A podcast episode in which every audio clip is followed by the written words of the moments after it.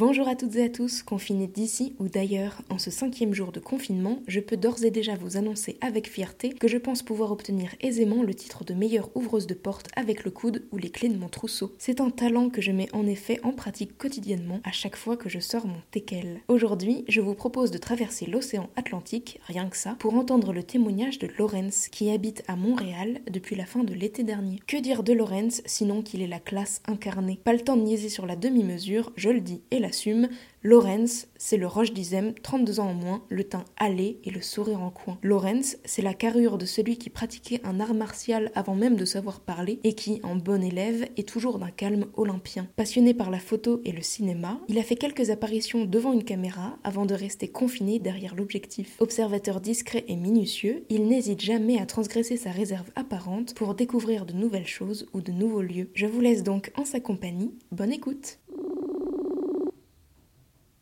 Hello, hello, comment vas-tu? Ça va très bien et toi? Ben, fort bien, fort bien, de même aussi.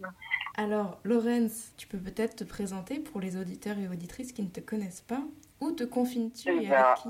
Enchanté, euh, auditeur de Yodar et auditrice de Yodar. Ben, je suis Laurence, j'ai 22 ans. Et je suis confiné en direct de Montréal, tout seul, dans mon petit appartement, bien au chaud. Tu es dans quel quartier à Montréal? Eh bien, alors, si tu savoir, je suis au croisement Beaubien-Iberville. C'est un petit quartier résidentiel bien tranquille, mais bien sympa, pavillonnaire. Comment expliquer ça? Faire une comparaison avec la France, ça pourrait être euh, un douzième. Ok. Et donc, tu es, tout seul dans cet appart. Est-ce qu'il est grand et confortable ou alors euh, étroit et, et froid? Eh bien, il est plutôt grand et confortable, pas personnalisé parce que je suis juste là temporairement. Donc, il n'y a pas ma petite touche euh, déco, disons, mais l'appartement est plutôt agréable. Là, actuellement, je suis à la fenêtre. J'ai euh, un beau rayon de soleil qui me reste tout sur la tête. J'ai une belle vue sur le parc et les enfants qui jouent dehors. Il fait froid à l'intérieur, mais parce que j'aime bien quand il fait froid. Donc, j'ai pas mis de chauffage à fond. Mais sinon, il est plutôt chaleureux. J'ai la place de m'installer. euh, j'ai la place de même changer d'espace. J'ai ma petite chambre, j'ai mon petit salon, j'ai ma petite cuisine, j'ai tout ce qu'il faut. Parfait. Donc, je suis plutôt à l'aise. Tu disais qu'on on voit un parc avec des enfants qui jouent dehors, mais vous n'êtes donc pas confiné au Canada? Et ben alors là, c'est un peu différent de chez vous. Vous, n'avez pas le droit de sortir. Vous êtes euh, même euh, amendé sévèrement si vous sortez. Nous, pas du tout. On a très bien le droit de sortir. C'est juste que certains commerces sont fermés. On en a un peu à ce que vous aviez samedi comme euh, loi. Donc, c'est-à-dire que les restaurants sont soit fermés, soit la plupart ferment même volontairement. En fait, au niveau des restaurants, l'obligation pour l'instant, c'est d'accueillir 50% de la capacité du maximal et Ok. d'espacer les tables. Mais il y a beaucoup de restaurants qui décident volontairement de fermer. Les lieux publics type euh, boîtes, bars, tout ce qui n'est pas essentiel, disons. Et, euh, les, les, les bibliothèques, les piscines, etc. sont fermés par Mhm. décret, ça oui. Mais sinon, le confinement, pour l'instant, n'est pas obligatoire. Les gens travaillent encore. Beaucoup de moi, je travaille en cinéma et en cinéma, par contre, on s'est arrêté. Donc, euh, à la différence de vous, j'ai l'impression que vous, vous êtes pas mal contraint à tout fermer. Nous, c'est pas mal une technique d'encouragement et de, euh, de récompense, d'exemple, où on montre que les bons commerces ont tendance à fermer, etc. Et que, la bonne attitude serait de fermer, de rester chez soi. Il y a beaucoup de gens qui obéissent à ça sans avoir besoin de mesures de confinement forcées, disons. Mais quelle belle mentalité là-bas. Ça fait rêver. Ouais. C'est ça. Mais du coup, il y a encore des gens dans les parcs, encore des enfants. Et puis voilà. D'accord. Et il n'y a pas beaucoup de, de cas avérés encore? Et alors, je crois qu'on est à... Moi, je t'ai parlé du Québec, pas forcément de l'échelle nationale, mais au Québec, on doit être à moins de 200 cas avérés. On a beaucoup de tests, beaucoup de tests négatifs pour l'instant, mais une grande politique de tests encore, contrairement à chez vous. Et à part ça, je crois qu'il n'y a eu pas beaucoup de morts. Je crois qu'on doit être à 2-3 morts peut-être. Donc on est un peu en avance par rapport à vous au niveau du déroulé de l'épidémie. Mais on a des mesures qui sont Et toi, tu t'es fait tester par exemple? Moi, j'ai pas été testé. Moi, je t'avoue que j'ai un, un petit nez qui coule pour prendre juste chez moi. Je me fais livrer si j'ai besoin. Donc, c'est un peu du confinement volontaire. En plus, il n'y a pas de travail, donc là, forcément, je suis chez moi. Euh, si j'ai des propositions, je les annule éventuellement. J'évite d'aller manger à gauche, à droite. Mais pour l'instant, je me fais pas tester. Si j'ai besoin de bouger, d'être actif dehors, à ce moment-là, je me ferai tester. Mais voilà, pour l'instant, c'est pas nécessaire. Je peux très bien rester chez moi, faire une petite activité. Et ça marche très bien comme ça.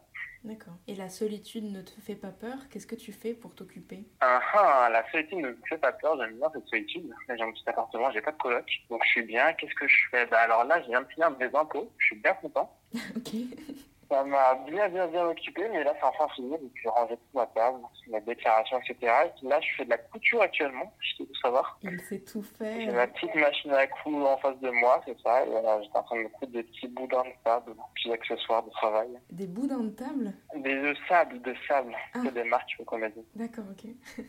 Très bien. ce genre de choses. Et puis voilà, et après je prépare un peu le, le retour au boulot euh, dans un mois, deux mois sûrement. Alors, euh, est-ce que tu peux expliquer euh, ce que tu fais dans le cinéma? Je suis euh, assistant caméra, donc je m'occupe de toute la partie technique autour de la caméra. On est bien sûr, on travaille en équipe, mais euh, soit un, soit trois, soit voire des fois sept sur les 13 tournages. Et moi je me situe dans cette équipe-là, et puis voilà, j'assure toute la partie technique autour de la caméra. Ça inclut la mise au point, ça inclut prendre soin des objectifs qui sont des objets de valeur. Moi j'aime bien comparer ça à être un bijoutier sur un champ de guerre. Donc on a des objets très très précieux, mais, euh, mais dans un environnement qui bouge très vite, avec du sable, de la poussière, de l'urgence, du stress, etc. Il faut en prendre soin le plus possible. C'est une super belle métaphore. Et, euh, je suis en suis fier. je suis à la caser enfin une fois. Ce qui, moi, m'impressionne beaucoup, c'est que tu l'as dit, tu as 22 ans à peu près, et pourtant tu as un CV IMDB qu'on pourrait euh, dérouler sur un parchemin de 3 mètres au moins, voire plus. c'est vrai. Est-ce que tu peux... Je suis euh, je suis. Ben, tu peux. Est-ce que tu peux citer euh, peut-être deux, trois projets sur lesquels tu as travaillé en France ou, ou à Montréal? Et d'ailleurs, euh, on peut peut-être remonter un peu le, le fil parce que tu as la double nationalité. Ouais. Euh, je sais pas, je te laisse te débrouiller avec, euh, avec toutes ces questions. Explique un peu bah, ton parcours. Euh, ben moi, mon petit parcours, c'est que euh, j'ai de la famille disons, qui, euh, qui m'a montré la voie. J'avais un père qui travaillait, j'ai toujours un père d'ailleurs qui travaille dans ce domaine-là, il est coiffeur pour être précis. Et très tôt, ça m'a, je me suis intéressé du coup à ce milieu en tant que, euh, pas en tant que art global, mais juste en tant que carrière, comme euh, disons un, père boulanger pour faire un fils boulanger ou quoi que ce soit. Et, très vite, je me suis intéressé à ça. En plus de ça, j'ai pu être un peu sensibilisé à l'image, parce que j'ai pas mal feuilleté de, de magazines, de, de revues de mode même, être précis. Et c'est ça qui m'a fait me diriger vers l'image dans le temps, et puis l'idée de travailler dans le cinéma. Voilà. Euh, j'ai commencé du coup avec de la photo, vers l'âge de 14-15 ans, si tu veux tout savoir. Puis Mhm. j'ai commencé à travailler, à faire un petit stage avec le, le photographe de la ville, avec qui j'ai passé des bons moments. Ça m'a appris, euh, au-delà d'un aspect technique, ça m'a appris à pas mal de notions de contact, de rapport avec l'humain, etc. Donc ça, c'était intéressant. Puis peu à peu, je me suis dirigé vers le, cinéma plus que la photo, pour des raisons professionnelles avant tout. Et puis aussi au niveau de l'aspect technique, je trouve qu'on est beaucoup plus sur une exigence particulière pour un tueur en cinéma qu'en photo, c'est peut-être un peu plus simple, où on a besoin d'équipes moins grandes, on a moins de défis techniques. Donc ça, c'est une partie qui m'a intéressé. J'ai fait un petit tour par la fac. Ça, c'était pour la partie, la partie culture. J'avoue que j'étais pas forcément un grand cinéaste. Très cinéphile, encore moins cinéphile. Et je me considérais jamais comme un cinéaste et le cinéphile en moi est quand même modéré. J'ai un petit goût pour les, bons vieux films.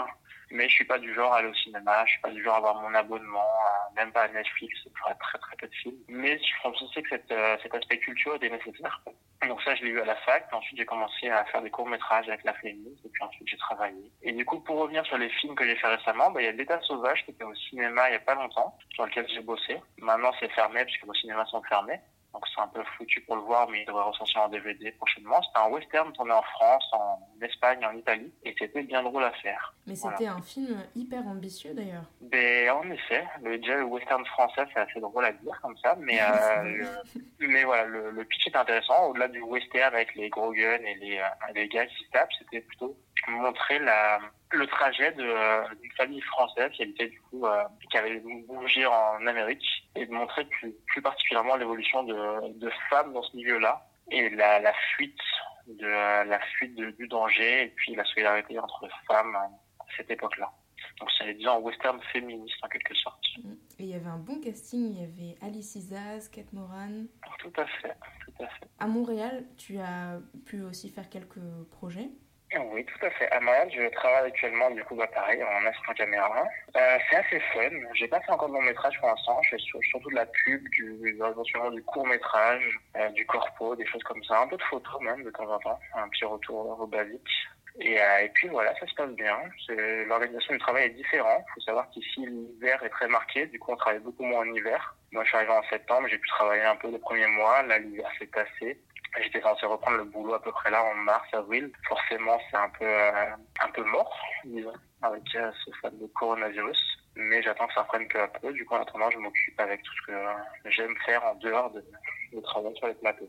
Apprendre, euh, plein de trucs que j'ai pas eu le temps de faire avant, apprendre à coder, apprendre à imprimer en 3D, apprendre à coudre, plein de choses comme ça Hmm. qui m'occupent. Et est-ce que tu dirais que la manière de fabriquer des films est différente entre France et Montréal ou pas? Hum, le peu que j'en ai vu, je te dirais non.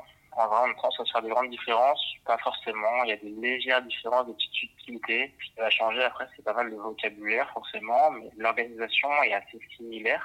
Et ça, je peux le dire aussi bien si je parle à un public de néophytes que d'avertis. Mhm. C'est vraiment similaire en soi. Euh, forcément, on a les plus gros tournages ici. On a aussi des tournages américains, des gros films, euh, quand je dis américains, je veux dire US, sont très gros, avec des gros budgets, et là, c'est un peu différent. Mais c'est une question de budget, encore une fois. Et si le tournage se faisait en France avec ce même budget, ce serait sûrement les mêmes conditions, on va dire. Les différences sont pas énormes à ce niveau-là. Ok. Ce qui change, par contre, c'est plutôt c'est l'organisation et tout ce qui est en périphérie. En France, on a un régime très protecteur qui s'appelle intermittent du spectacle. Ici, ça fonctionne différemment, mais euh, ici, l'avantage, typiquement, c'est qu'on a des syndicats pour euh, défendre nos droits, etc., chose qu'on n'a pas forcément en France. Ou en tout cas, des syndicats qui sont moins présents et différents. D'ailleurs, parlons un peu de ça, mais en France, là, actuellement, c'est la catastrophe pour tous les artistes intermittents du spectacle, etc., qui là se retrouvent euh, bah, un peu le bec euh, dans l'eau avec tous les projets annulés. Ouais. Comment ça peut se passer euh, outre-Atlantique? Outre-Atlantique, et ben, euh, et ben alors, pareil, vu qu'il y a beaucoup de projets qui sont annulés, etc., beaucoup de gens sont aussi au chômage, faut pas dire tout le monde, dans ce, dans ce milieu-là. Mais très tôt, en fait, avant même d'avoir prononcé un, un éventuel confinement total, il y a quand même des solutions qui sont proposées. Il y a, on voit bien que les syndicats sont contact avec euh, les associations gouvernementales, etc. Et ils proposent dès à présent déjà des mesures de soutien, des discussions de soutien et surtout une ouverture et une communication autour de ça. En France, vous voyez plein de groupes d'intermittents qui se réunissaient, qui étaient dans la panique, qui disaient qu'est-ce qu'on va faire, qu'est-ce qu'on va devenir, etc. Ici, on nous propose des solutions avant même qu'on ait à s'inquiéter, j'ai l'impression. Donc c'est un peu ça qui change. Après, les mesures concrètes, je pourrais pas t'en parler parce que je me suis pas encore penché dessus pour l'instant, mais, euh, mais c'est vraiment la différence qui me marque. Bon, bah, go à Montréal alors. Ah, Alors, du coup, tu disais que euh, en hiver, c'est un peu plus compliqué de travailler. ouais. Est-ce que du coup, tu as adopté une routine particulière? Tu fais énormément de choses, tu l'as dit, tu apprends à faire euh, plein d'activités différentes. Ouais. Alors, Et alors, pour répondre à ta question, oui, tout à fait, pour m'occuper. Euh, En plus, moi, je suis nouveau ici, je connais pas grand monde, donc forcément, je travaille moins que les gens qui sont en poste depuis euh, plusieurs années. J'ai profité de ce temps-là pour me, me reconcentrer sur ce que j'ai envie de faire en dehors du, travail, pour euh, des fois de temps en temps lire, euh, cuisiner peut-être un peu plus. Je suis pas non plus un chef mais c'est l'occasion. Euh, prendre du temps en fait pour moi, apprendre à coudre, ce que je te racontais, faire des petits outils. Ça, euh, c'était mon petit défi. J'aime bien l'aspect artistique du, cinéma, j'adore l'aspect technique, mais l'aspect technique, j'avais envie de me pousser sur d'autres domaines. Donc, ce que j'ai fait, c'est que j'ai appris à coder, par exemple, pour me faire mes propres outils de travail. Je me suis fait un télémètre infrarouge. Voilà, ça, ça peut peut-être pas grand-chose, mais moi, c'était mon petit défi qui m'a occupé sur un mois et qui m'a montré que je peux apprendre d'autres choses que je peux continuer à apprendre même si suis dans un mode de vie de travail. C'était un petit retour à l'école forcé pour moi. Et c'est trop bien. En fait, tu pourrais presque vivre en ermite. Mais en fait, c'est un peu ça, les confinements, ça change pas grand-chose, je t'avoue. Ouais, voilà. C'est pas qui a fait le rôle. Ouais. Et j'ai une question peut-être un peu bête, mais enfin pour moi, c'est impossible de t'imaginer en pyjama parce que t'as tellement la classe que j'ai- l'impression que tu t'endors euh, tout habillé en costard quoi. Est-ce que tu arrives à garder un, un rythme, on va dire de comme si tu étais salarié dans une entreprise, à te lever à une heure précise et à être efficace euh, tout de suite et à pas justement euh, niaiser en pyjama euh, all day long quoi? Hum, non, non. C'est que sur ça, bon, je suis très flatté par l'image que tu as de moi, mais, euh, mais c'est très variable. Je reconnais que quand je me fixe des horaires, ça c'est ce qui a le plus marqué, marché pour moi, c'est de me fixer un- vraiment un calendrier. Quand j'ai un calendrier, c'est de me mettre un petit Google Agenda où je me dis euh, à 6h, de 6h30 à 6h45 je fais ci, puis de 6h50 à euh, 8h30 je vais faire ça, etc. Et ça, ça marche beaucoup. Après, j'avoue que j'arrive pas à avoir la motivation pour le faire pendant euh, trois mois d'affilée, par exemple. Surtout quand je fais ça juste pour moi et que j'ai pas d'impératif autre que ma volonté. Devient un peu plus compliqué. Donc en effet, il y a plein de jours où je passe à rien faire de productif, à traîner sur Internet, à dessiner au gré de l'algorithme YouTube. Donc ça, je l'avoue. Mais, euh, mais, euh, mais oui, se fixer un agenda, pour moi, c'est ce qui marche le mieux. Mais ce que je remarque aussi, c'est que j'arrive à avoir cette volonté-là et à l'appliquer quand j'ai fait quelque chose dont je suis fier. Typiquement, hier, j'ai fini mes impôts, je suis bien content. Donc aujourd'hui, je sais que je vais être plus productif. Alors que c'est un truc que je me repoussais depuis longtemps, que je me disais, euh, je ferai ça plus tard, je ferai ça plus tard, je ferai ça plus tard. Et du coup, concrètement, je perdais mon temps. J'aurais pu faire mes impôts en une journée, sauf que ça m'a mis peut-être deux semaines pour le faire parce que j'avais pas envie de me concentrer pleinement et j'avais pas la motivation nécessaire. Mais maintenant que je sais que j'ai accompli ça hier, je suis prêt content et je sais qu'aujourd'hui, je vais passer une très bonne journée, je vais être productif et puis même de meilleure humeur. Donc c'est un peu un cercle vicieux et un cercle vertueux.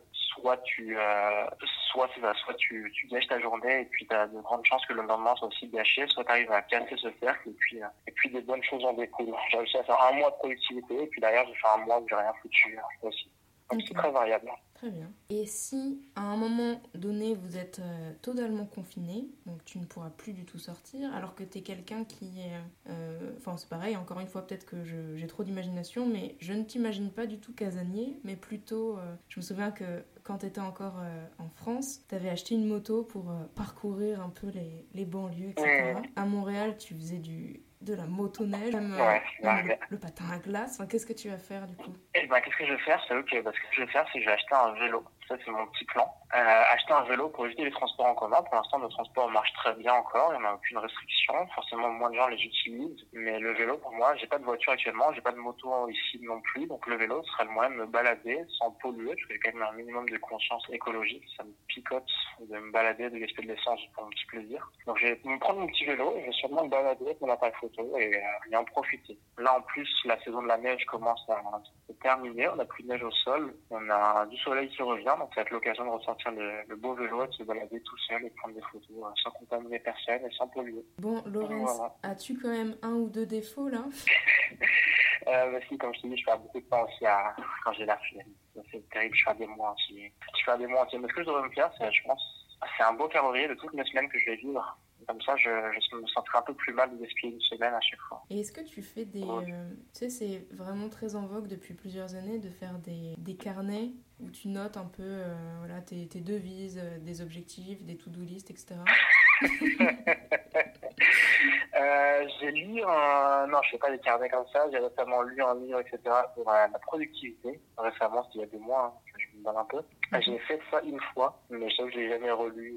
Je pense pas le relire. C'est se fixer les 30 objectifs qu'on va avoir à, réaliser dans 10 ans. Je les ai plus en tête. Je sais j'ai encore le dossier, mais je l'ai fait une fois. Ça m'a, je suis pas convaincu je trouve que c'est un bon exercice de le faire. C'est peut-être un bon exercice d'y retourner une fois par année, de temps en temps, mais après de là, se le fixer, se le regarder tous les jours, je n'irai pas jusqu'à là non plus. Sens pas dans les films, mais à part ça, non. ok, on va très bien. Bah écoute, euh, merci beaucoup pour ces conseils. Avec plaisir. J'ai l'impression que, confinement ou pas, de toute façon, tu es prêt à, appréhender le monde euh, seul ou à, plusieurs. Donc, euh, ça ressemble à ça, confinement, ça change pas grand chose. Voilà. Le warrior des temps modernes. C'est ça, le warrior de la cuisine. Voilà. Bon, bah merci beaucoup, Lorenz. Ben, avec grand plaisir, et puis à très vite, j'espère. Je remercie infiniment Lorenz pour sa participation. J'espère que ce podcast vous a plu. Si c'est le cas, rendez-vous demain à 19h. Belle soirée et à demain.